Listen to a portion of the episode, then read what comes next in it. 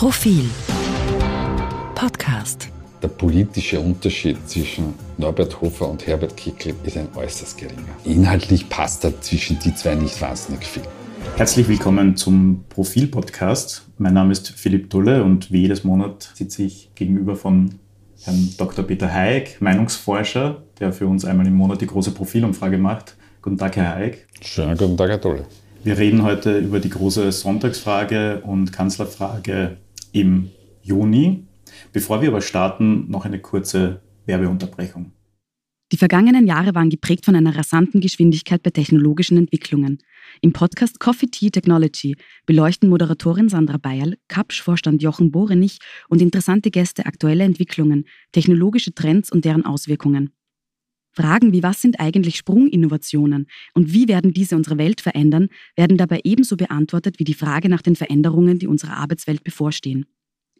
Besonders ans Herz legen möchte ich euch die zweite Folge, in der die Unternehmerin Carolina Aguilar erklärt, wie sie mittels eines im Kopf implantierten Chips Krankheiten wie Epilepsie oder Parkinson bekämpfen will. Und die vierte Folge, in der der Vorarlberger Unternehmer Günter Grabherr berichtet, was man unter intelligenten Textilien versteht und wie diese im Gesundheits- und Arbeitskleidungsbereich sinnvoll eingesetzt werden können. Hört also rein in den Podcast Coffee Tea Technology, verfügbar auf allen gängigen Podcast-Plattformen. Den Link findet ihr auch in den Show Notes. Und jetzt zurück zum Profil-Podcast. Herr Heik, äh, es ist eine interessante Situation, wie eigentlich schon die letzten Monate. Die Regierung, vor allem die Kanzlerpartei ÖVP, kommt eigentlich nicht aus den negativen Schlagzeilen. Ähm, sie ist in einer andauernden Verteidigungshaltung, kann man schon fast sagen. Es gibt jede Woche neue Enthüllungen, neue Chatprotokolle, die auftauchen. Trotzdem tut sich bei den aktuellen Umfragewerten relativ wenig. Ähm, warum wirkt sich das so wenig eigentlich aus? Naja, der Standpunkt bestimmt wie immer die Perspektive, ähm, denn es, es, hat sich ja ausgewirkt. Also wenn ich mir jetzt da kurz die Zahlen ansehe, ähm, dann haben wir noch im ähm, November 2020, Dezember 2020 äh, die ÖVP bei 40 Prozent gehabt. Derzeit liegt sie bei, ähm, in der aktuellen Sonntagsfrage bei 33 Prozent. Ähm, also man kann nicht sagen, dass es sich nicht ausgewirkt hat, aber äh, ich muss leider Gottes da immer die Journalistinnen und Journalisten enttäuschen. Es ist jetzt nicht so, weil ähm, das nächste Chatprotokoll aufgetaucht ist, dass es dann einen massiven Absturz gibt äh, der, der, ÖVP oder einen massiven Anstieg einer anderen Partei. Ähm, so, so, ticken die Wähler und Wählerinnen oder wir Wähler und Wählerinnen schlicht und ergreifend nicht, weil es nicht nur immer auf ein Thema und äh, eine Sachfrage ankommt, sondern ähm, wir bilden uns unsere Meinung aus einem Sammelsurium äh, unterschiedlicher äh, Einstellungen, Werte und Motive. Und dementsprechend gibt es dann ÖVP-Wähler und Wählerinnen, und das ist mittlerweile eine sehr, sehr stabile Mehrheit. Also wir glauben, diese, diese plus minus 33, das ist schon eine sehr stabile Basis. Ähm, und diese Wähler und Wählerinnen mögen vielleicht die Chatprotokolle nicht, sagen aber, Sebastian Kurz hat eine kritische Haltung zur Migrations- und Integrationspolitik, mhm. ähm, hat auch eine konservative Haltung beim Thema Steuern ähm, und äh, hat grundsätzlich vielleicht gute Manieren und ein gutes Auftreten und dann äh, erreicht das schon, dass sie sagen, und trotz alledem geben wir ihm und der ÖVP die Stimme. Ja, und vielleicht auch ganz runtergebrochen gesagt, es fehlt vielleicht auch die Alternative. Ja, natürlich fehlt bis zu einem gewissen Grad die Alternative, aber wir dürfen jetzt nicht glauben, dass wenn es ein, äh, einen persönlichen Wechsel zum Beispiel jetzt bei der Sozialdemokratie gäbe, was ja durchwegs äh, ähm, manchmal angedacht wird, dass ein neuer Kandidat, eine neue Kandidatin die Sozialdemokratie in, in, in lichte Höhen treiben würde. Mhm. Ähm, wir haben das sogar ein paar Mal mit äh, unterschiedlichsten Personen einfach per Spaß mhm. ähm, abgetestet und auch manchmal im, im, im Auftrag von Medien. Da tut sich eigentlich nicht wahnsinnig viel. Also im Grund genommen ähm, ist es so, dass äh, sich am Wählermarkt die Stimmung derzeit verfestigt hat und dass wir mit den üblichen Auf und Abs und wenn es so bleibt, wie es derzeit ist, keine großen Bewegungen erwarten. Aber wer weiß schon, was morgen kommt in Zeiten wie diesen. In der fiktiven Kanzlerfrage ähm, hat sich jetzt Sebastian Kurz bei 27 Prozent eingefunden. Das ist, glaube ich, der gleiche Wert wie schon im letzten Monat. Ähm, vor ein paar Monaten haben Sie hier im Podcast noch gesagt, dass wenn er unter 30 Prozent unter diese Marke fällt, ähm, die Alarmglocken äh, bei ihm und seinem Team läuten müssten. Haben Sie jetzt die Vorzeichen verändert? Also muss er jetzt eigentlich zufrieden sein, auch mit diesen 27 Prozent? Ja, zufrieden kann er nicht damit sein, weil er kommt ja von ganz anderen Höhen. Also wir haben das immer gesagt. In normalen Zeiten ist er gependelt zwischen 32 und 42. Ähm, er war dann auch sogar mal weit über 50 Prozent. Das war eben zu Beginn der Pandemie. Also zufrieden kann er damit nicht sein. Und natürlich ist es ein Alarmsignal, weil ähm, die Reputation von Sebastian Kurz Schrammen bekommen hat. So, mein Gott, die nächste Wahl ist, haben wir auch schon oft gesagt, ist, ist 2024 regulärermaßen. Was dann passiert oder passieren könnte, wissen wir heute nicht. Gesetzt im Fall, es läuft alles ganz gut, na mein Gott, dann, dann, dann, dann wird er sich auch, auch da wieder erholen. Ich bin überhaupt der Meinung, man möchte es ja gar nicht glauben, aber ich bin überhaupt der Meinung, man sollte viel weniger auf Zahlen schauen, der Umfrage, insbesondere auf die Kanzler- und die Sonntagsfrage. Ähm, weil, weil es natürlich nur, nur immer Momentaufnahmen sind und weil man dann eben Politics by Polls, also Politik mit Umfragen oder von Umfragen angeleitet betreibt. Und das sollte eigentlich nicht Sinn und Zweck der Politik sein, sondern es gibt den alten Spruch, Umfragen sind ein Parfum, riechen sie dann, trinken sie es nicht. Ähm, und, und so sollte man auch damit umgehen. Das heißt, ich, ich habe ein politisches Programm und dieses politische Programm ähm, sollte ich umsetzen wollen. Auch wenn es manchmal umfragetechnisch nicht so klug ist. Ich bringe ein Beispiel von vor 20 Jahren, mein Gott, ich bin schon so lange dabei. Ähm, Wolfgang Schüssel hat die Pensionsreform damals durchgezogen, weil er schlicht und ergreifend davon überzeugt war, dass es das Richtige ist für das Land. Und jede, wirklich jede Umfrage hätte ihm oder hat ihm davon abgeraten. Mhm. Und es war vollkommen egal, ob man die Pensionisten und Pensionistin gefragt hat oder die Jungen gefragt hat, die Arbeitnehmer äh, ihnen gefragt hat alle Bevölkerungsgruppen waren gegen diese Be äh, Pensionsreform. Und Schüssel hat es durchgezogen mit einem dreitägigen Quasi-Generalstreik. Und siehe da, es hat funktioniert. Und wenn Sie heute Pensionsexpertinnen und Experten fragen, sagen Sie, naja, die Schüsselreform war schon wichtig und richtig damals.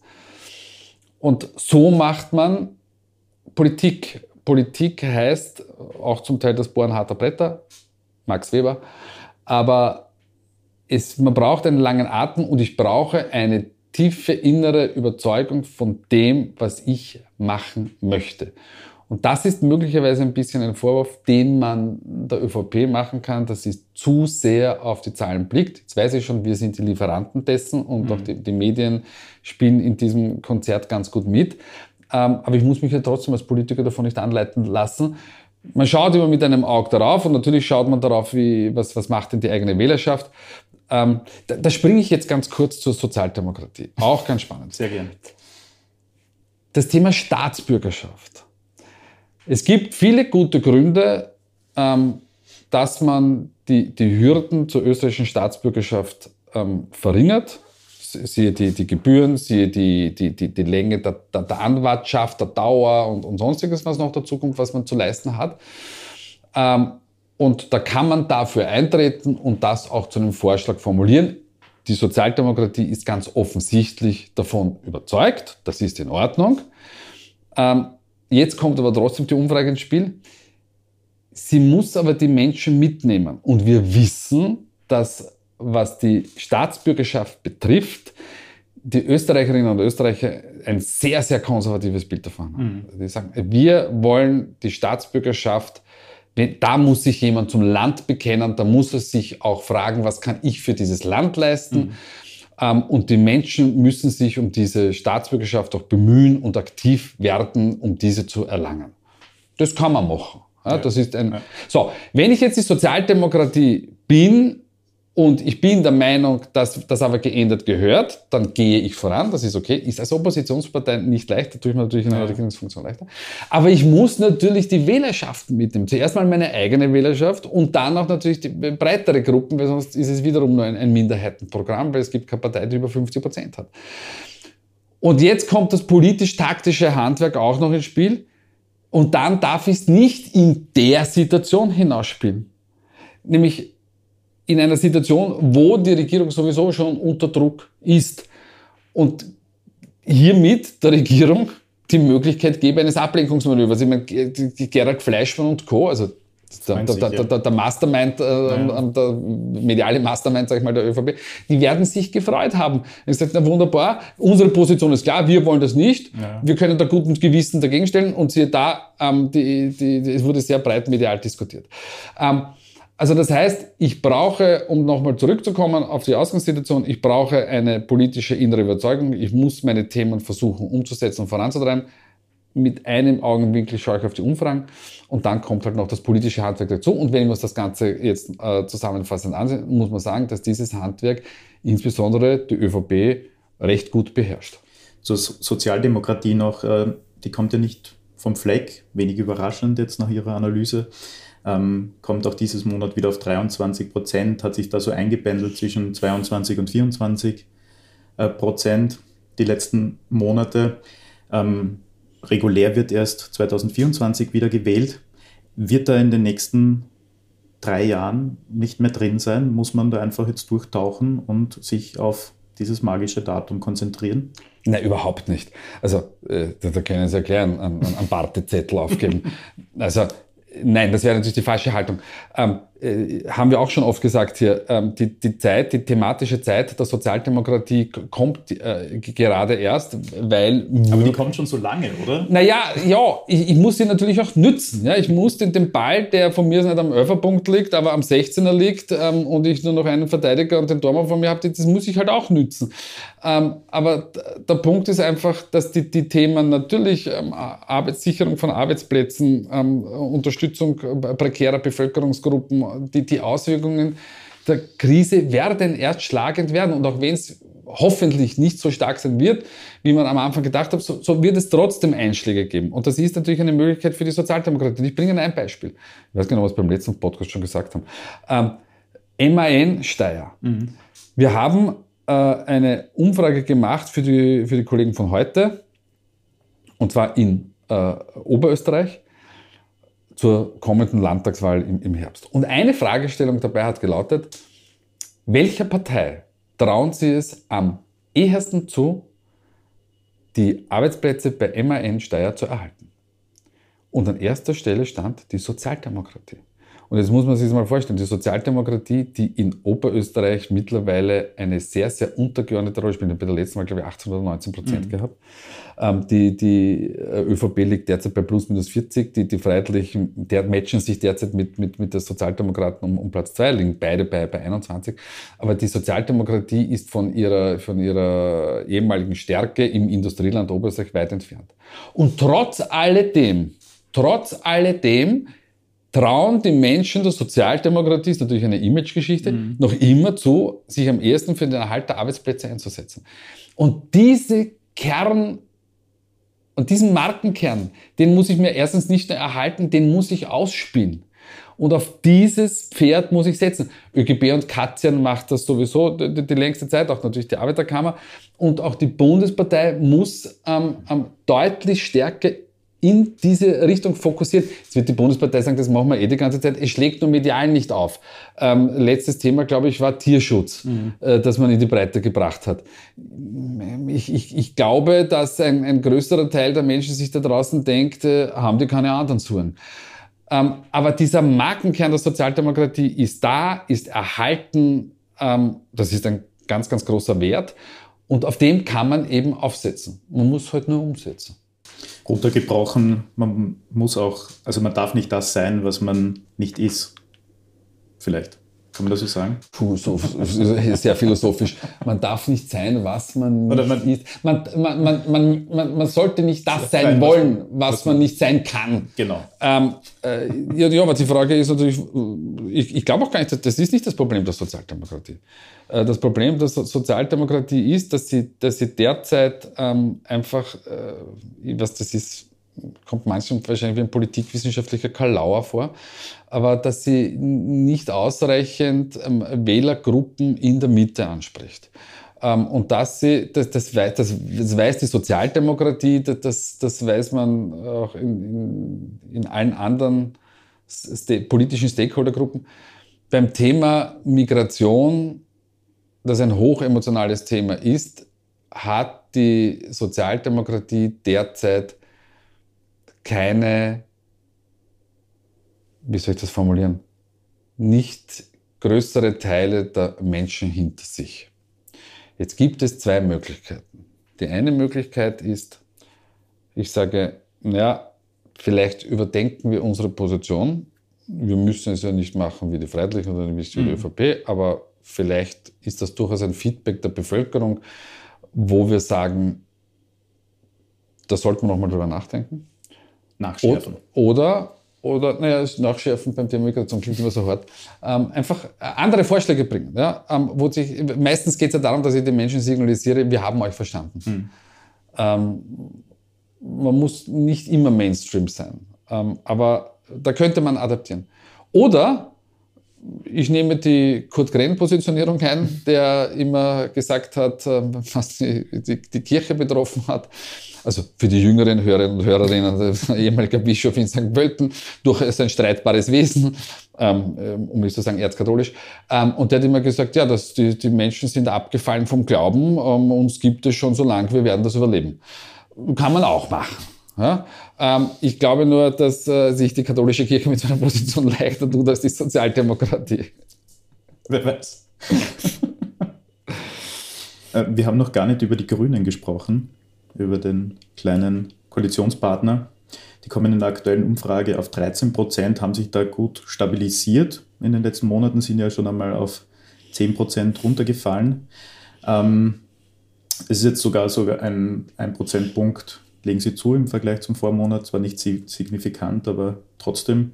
Ähm, trotzdem die Frage, warum können die Grünen aus dieser doch äh, guten Position, würde ich mal sagen, nicht befreiter aufspielen? um im Fußballjargon zu bleiben. Das, das finde ich ja sehr, sehr lustig, weil, weil ich habe gerade vor, vor, vor zwei Tagen äh, von journalistischer Seite die andere Frage bekommen, warum sind die, die überhaupt so schlecht? Also das habe ich nicht gesagt. Nein, nein, das weiß ich schon. Äh, aber es, ist, es, es, machen sich alle immer äh, unfassbar viele Sorgen um, um, die Grünen und dass das denen gar nicht gut geht. Ich bin ja ganz anderer Meinung. Ich bin der Meinung, dass die Grünen einen formidablen Job ähm, ablegen in der ähm, politischen Arbeit, politisch wertfrei gesprochen. Also ich meine nicht, dass dass sie ideologisch gut ja. sind, sondern ähm, äh, wir dürfen eins nicht vergessen. Also wir haben die Grünen, ja, die hatten ähm, Erfahrung auf Regierungsebene in diversen Bundesländern, sind 2017 aus dem Parlament gefallen, haben die, die, die 2019 die, die, die Auferstehung gefeiert. Nicht zu vergessen, dank Heinz-Christian Strache weil hätte es Ibiza nicht gegeben, wären die Grünen im Nirgendwo. Ähm, und dann hat äh, Werner Kogler die, die, Partei in, gleich in Regierungsverantwortung geführt und dann war sofort Krise. Angesichts dieser Situation bin ich der Meinung, dass die Grünen einen, einen, einen, einen sehr guten Job machen und dass sie durchwegs auch in der Regierung ein Stabilisierungsfaktor sind. Und äh, all jenen, äh, die jetzt schon wieder von Neuwahlen träumen, und ich, ich, hoffe tatsächlich nicht, dass es dazu kommt, weil das tut dem Land nicht gut, wenn man alle zwei Jahre wählt, ähm, möchte ich auch ein Stammbuch schreiben, äh, dass das könnte ein, ein, ein veritables Problem werden, denn stellen wir uns mal vor, wir haben tatsächlich Neuwahlen. Ähm, sagen wir, die, die, Ergebnisse gehen so aus, wie sie da sind, na, dann wird aber eine Mehrheitsfindung verdammt schwer. Ähm, insbesondere, da kommen wir dann auch noch dazu äh, mit, mit den Freiheitlichen mhm. und Herbert Kickl. Und dann haben wir plötzlich israelische Verhältnisse. Und ganz ehrlich, das brauchen wir nicht. Ähm, äh, und die Grünen, insbesondere das Führungspersonal, weiß das. Und dementsprechend finde ich die, die, die, die, die Aufrufe natürlich auch insbesondere von linker Seite an die Grünen, naja, aber wie, wie lang können sie denn dann noch die, die, die, die ÖVP mit, mittragen und stützen? Weil sie sagen, ja, sie haben schon eine Staatsräson. Und wir vergessen das immer. Wir denken immer in der parteipolitischen Taktik. Ähm, und in diesem Politik-Politik-Thema, wir hatten das schon in, in mhm. einigen ähm, Podcasts, wir denken nie an das große Ganze, an, an den Staat.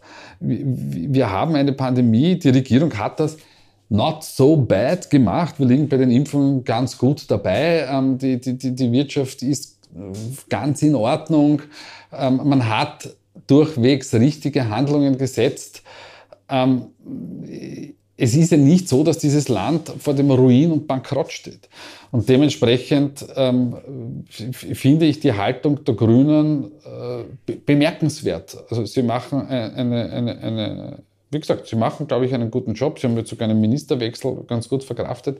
Jetzt abseits der Umfragen, ja, bei denen sie, was die Persönlichkeitswerte betrifft, sowieso gut positioniert mhm. sind. Sowohl Alma Sadic als Jana Kokler als auch Mückstein, auch Leonore Gewessler, die, die, die langsam zulegt, haben alle auch wirklich ein, ein durchwegs breites Backing in der Bevölkerung und auch spannend, auch von ÖVP-Wählerinnenseite. Auch dort attestiert man den grünen Ministerinnen ähm, ähm, eine, eine, eine gute Arbeit. Witzigerweise umgekehrt weniger. Also grüne Wähler sind deutlich kritischer mit, mit, mit, mit der türkisen ähm, Ministerriege als, als umgekehrt. Also, Wenig überraschend, aber... Wieso? Wieso wenig überraschend? Das ist jetzt spannend. Wieso? Weil die ÖVP-Wähler könnten ja auch kritisch sein gegenüber einem Al-Massad. Ja, das überrascht mich, aber dass die ÖVP-Wählerinnen so positiv gestimmt Ja, vielleicht sind die weniger nachtragend. also ich, ich, ich habe ja auch keine Ahnung, warum es ist. Ich habe, ich habe mich, zum, zum Teil ist es natürlich schon sehr, sehr interessant und auffallend. Aber es ist einfach so, glaube ich, dass die Grünen, abschließend zu den Grünen, einfach, glaube ich, wirklich einen, einen, einen ganz guten Job äh, hinlegen und die 13 Prozent äh, sehr stabil, da los, also die können, die können zufrieden sein. Wir müssen noch über die Freiheitlichen sprechen. Unbedingt. Unbedingt. Ich glaube, im letzten Podcast oder war es schon vor zwei Monaten, ich weiß es nicht mehr genau, haben Sie mal gemeint, ähm, Norbert Hofer ist schon gehandicapt durch Herbert Kickl. Jetzt, hat sich, jetzt haben sich die Ereignisse überschlagen und äh, Norbert Hofer ist dann doch recht schnell zurückgetreten, ähm, wollte sich das nicht mehr antun oder wie auch immer. Äh, jetzt kommen die, Sie haben ja äh, Herbert Kickl jetzt schon abgefragt in der aktuellen Umfrage, mhm. auch in der Kanzlerfrage. Ähm, jetzt hat sich bei den, bei den Werten wenig getan. Die Freiheitlichen sind gefestigt bei 18 Prozent. Das ist schon auch erstaunlich. Also da tut sich, also auch der, ich sag mal, radikalere Flügel wirkt sich da jetzt nicht im ersten Schnitt negativer aus auf, äh, auf die Umfragedaten. Ähm, war das so, dass in der Außenwirkung Kickel vielleicht ohnehin schon länger als der Chef gesehen wurde, das ist der heimliche Chef, der sowieso die Freiheitlichen leitet? Also ich glaube, das ist eine unfassbare mediale Sicht der Dinge, weil der politische Unterschied zwischen Norbert Hofer und Herbert Kickl ist ein äußerst geringer. Also alle die, die glauben, dass, dass, dass, dass, dass der Herbert Kickl der der, der harte Rechte ist und der Norbert Hofer, der, wie soll ich sagen, der na, grau Mitte rechts stehende. Ähm, eigentlich ist er schon fast der Linke. ähm, also das ist, das, ist, das ist eine Chimäre. Ich erinnere zurück an die, an die National, äh, nicht Nationalratswahl, an die Bundespräsidentschaftswahl. Da, da, hat man ganz andere, auch von medialer Seite, ganz andere ähm, ähm Wortmeldungen zu Norbert Hofer gehabt. Also inhaltlich passt da zwischen die zwei nicht wahnsinnig viel. Ja, da sind sie schon sehr ähnlich, sie haben nur ein unterschiedliches Auftreten. Ja. Ähm, und, äh, das zählt ja wahrscheinlich mehr als. Naja, das zählt, das zählt, wie gesagt, aus Sicht der Medien zählt es mehr. Die, die, für, die, für, die, für jene Menschen, die heute die Freiheitlichen wählen, und ich meine, noch einmal, das sind 18 Prozent, manchmal 19, sogar 20 Prozent, also das ist, ja, das ist ja nicht nichts. ähm, in Anbetracht der Situation, dass es 2019 Ibiza gab und sich die, die Freiheitlichen zum, zum zweiten Mal quasi sein, aus der Regierungsverantwortung gesprengt haben wo natürlich immer nur die ÖVP dann schuld war. Das ist übrigens die, die Erzählung innerhalb der blauen Familie. Ähm, selber kann man gar nichts dafür. Aber ähm, da, diese Menschen, die sich zu den Freiheitlichen derzeit bekennen und deklarieren, sind gestandene Rechte. Jetzt sage ich bitte ganz wichtig, ja, nein, das gestandene Rechte heißt nicht rechtsextrem, sondern das sind Menschen, die haben bei vielen Dingen ein, ein sehr konservatives ähm, Weltbild ähm, und äh, die können äh, die mit dem klassischen politischen äh, Establishment, und bitte die blauen Art zum politischen Establishment, aber mit, mit, insbesondere mit, mit Rot und Schwarz, Türkis, wenig anfangen können. So, das ist eine sehr, sehr gefestigte äh, Gruppe und deshalb macht es in den Umfragen auch keinen Unterschied aus. Weil diese Menschen keinen anderen Hafen mehr haben, weil Sebastian Kurz ihnen auch nicht mehr mhm. äh, so, so, so gefällt, wie, wie es noch vor, vor längerer Zeit war. Das heißt, egal ob da vorne der Norbert Hofer ist oder der, der Herbert Kickl ist, das ist für die, für die freiheitlichen Wähler fast nicht von Belang. Abgesehen davon, wie Sie richtig gesagt haben, die, die Linie hat meist eh schon Kickl vorgegeben. Und Hofer hat einen unglaublich gescheiten Zug gemacht. weil er damit auch Schaden von der Partei abgewendet hat. Und äh, sie, sie werden sich wundern, wenn die nächste Bundespräsidentschaftswahl kommt und die Freiheitlichen eine Chance sehen mit Norbert Hofer, wird Herbert Kickl sagen, der Norbert ist unser Mann. Und der Norbert wird sagen, danke Herbert, ich habe immer gewusst, ich kann auf deine Unterstützung zählen. So ist das politische Geschäft halt. Ja? Ähm, und alle jene, die heute glauben, ähm, naja, wenn es dann insbesondere innerhalb der ÖVP, die, die glauben, es wird mit vielleicht nach Neuwahlen doch wieder mit den Freiheitlichen gehen, weil wir haben ja die Umfrage, da kommen wir dann nachher noch dazu, ähm, zu, zu, den Koalitionsfähigkeiten genau. der Freiheitlichen Partei. Das wird schon irgendwie funktionieren. Die sollten sich Herbert Kickl ganz genau ansehen. Weil so wie Kickl mit so wie Kickl Hofer abmontiert, weil anders kann man es fast nicht sagen. Also es war schon sehr knallhart. Ja? So wird er auch mit den Schwarzen und den Türkisen umgehen. Also die Flexibilität eines Jörg Haiders und eines ähm, Heinz-Christian Straches, die bringt der Herbert Kickl nicht mit. Und das meine ich nicht als, als quasi als Nachteil oder als Vorteil, sondern der hat, glaube ich, ganz, ganz gefestigte Überzeugung und außerdem hat er, glaube ich, noch eine Rechnung offen. Und das wird, äh, das wird die weitere Politik der Freiheitlichen anleiten. Jetzt haben Sie ja, wie Sie schon gesagt haben, auch für Profil noch abgefragt, äh, Thema Regierungsverantwortung der Freiheitlichen. Sie haben sie ja auch 2019 wieder selbst rausgesprengt aus dieser Verantwortung. Ähm, dass das jetzt für freiheitliche Wählerinnen und Wähler natürlich möglich scheint, ist wenig überraschend. Aber wie sieht das für andere Wählerschichten aus? Naja, jetzt müssen wir den, den, den geneigten Hörerinnen und Hörern einmal sagen, was haben wir da abgefragt? Also wir haben abgefragt, Herbert Kickel wird der nächste FPÖ-Parteichef. Also wir sind ins mhm. Feld gegangen, da war es noch nicht ganz fix. Genau. Ähm, welcher Meinung zu, sein, zu einer möglichen Regierungsbeteiligung der FPÖ in Zukunft schließen Sie sich an? Und es gab drei Möglichkeiten. Nämlich die FPÖ könnte mit Kickel an einer Regierungskoalition teilnehmen ist jetzt sehr verkürzt formuliert. Die FPÖ wäre in einer Koalition vorstellbar, aber bitte ohne Kickel. Genau. Ähm, und dann die Freiheitlichen eigentlich generell an keiner ähm, Regierungskoalition teilnehmen. So, Überraschung, Überraschung, 77 Prozent der Freiheitlichen können sich vorstellen, eine Regierungskonstellation mit Herbert Kickel. Also da sieht man schon, also der Kickel ist kein, für die Freiheitliche Wählerschaft kein Problem. Ähm, für die Großteil der Bevölkerung, also 50 Prozent sagen gar keine und dann teilt sich auf, auf, auf mit Kickel oder ohne Kickel. Für uns ist interessant, wie tickt die ÖVP-Wählerschaft. Und das ist schon sehr, sehr spannend, weil 52 Prozent der ÖVP-Wähler sagen, überhaupt keine Koalition, genau. Aber 42 Prozent sagen uns, naja, das können wir uns schon wieder vorstellen. Wobei der Großteil da sagt, aber ohne Kickel. Und das wird dann natürlich, ähm, ähm, sollte dieser Fall eintreten, ähm, das waren die Freiheitlichen ja schon immer wieder flexibel dann auch. Naja, das ist aber das, was ich vorher gesagt habe. Ich ja. glaube, dass die, diese, diese Flexibilität Herbert Kickl nicht mitbringen wird. Und zwar aus einem ganz einfachen Grund. Kickl könnte, und ich sage das wirklich sehr, sehr hypothetisch, weil es eine gewagte Hypothese ist, Kickl könnte es darauf anlegen, das politische System ähm, zu destabilisieren. Mhm. Und wie schaffe ich das? Indem, ich, indem es keine ähm, stabile Regierungsmehrheit gibt. Jetzt würde der Herbert Kickl würde da sagen, Herr Hayek, das ist natürlich ein Blödsinn, weil ich habe doch schon gesagt, wir würden auch eine SPÖ, Neos, Grün mhm. ähm, Regierung unterstützen. Wir wollen nur den Kurz weghaben. Mhm. Das ist aber ein sehr gewagtes Experiment. Ähm, äh, Herbert Kickl ist natürlich damit fein raus in der Argumentation, weil er sagt, nö, wenn, die, wenn die Sozialdemokraten und die Pinken und die Grünen sich von uns nicht unterstützen lassen wollen, können ja wir nichts dafür. Ne?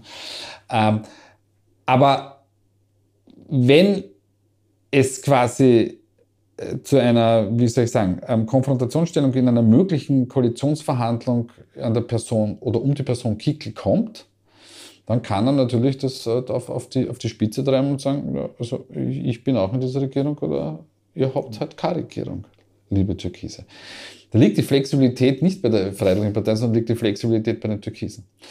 Also noch einmal zu dem, was ich schon gesagt habe. ich empfehle keine Neuwahlen, weil das für das Land im Gesamten ähm, äh, nicht, nicht, nicht gut sein könnte. Ich, auch da bin, bin ich wieder in der, in der hypothetischen Form.